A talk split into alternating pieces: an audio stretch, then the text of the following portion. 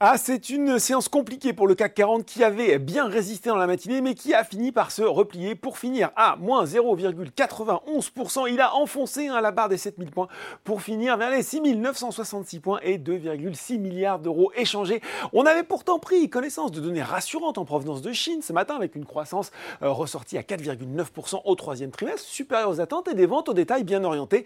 Mais les tensions géopolitiques et l'explosion d'un hôpital à Gaza font peser un lourd climat de tension et le pétrole, d'ailleurs, repart à la hausse. Le Brent qui se rapproche des 92 dollars le baril, alors que le ministre des Affaires euh, étrangères iranien a appelé un embargo sur les exportations de brut des pays musulmans vers Israël. Un appel plutôt symbolique puisque l'État hébreu importe peu de pétrole en provenance du Moyen-Orient, mais qui montre bien l'escalade des tensions. Ce sont les mêmes craintes hein, qui l'emportent pour le moment sur les marchés américains, avec un Dow Jones qui cède 0,5% et un Nasdaq à moins 0,9%, alors que les taux, eux, continuent à évoluer proche de niveaux records de part et d'autre de l'Atlantique.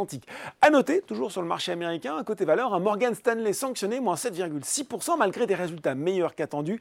La banque d'affaires qui paye notamment les performances jugées décevantes de son activité de gestion d'actifs. Et puis, on suivra ce soir les publications attendues, Hein, de Tesla et Netflix. En attendant, on regarde les valeurs en hausse à Paris, il y en a quand même quelques-unes, plutôt sous pression récemment. C'est Worldline qui se distingue aujourd'hui sur le SBF 120 et le CAC 40, le français qui profite en fait de rumeurs de rachat d'un de ses homologues, Nexi. Selon des sources de marché relayées par Bloomberg, le fonds CVC Capital Partners serait au stade préliminaire des discussions en vue d'un dépôt d'une offre sur le groupe italien, une transaction qui met en évidence la relative euh, sous-valorisation des acteurs du secteur. Rémi Cointreau tire lui aussi son épingle du jeu.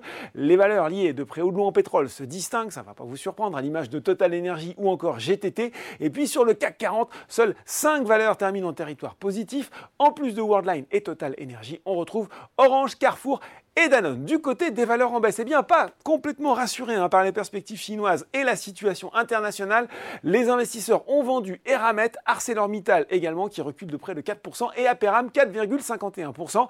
Euh, déjà presque oublié les deux séances de rebond pour Elior qui lui recule de 3,9% et termine à 1,65€.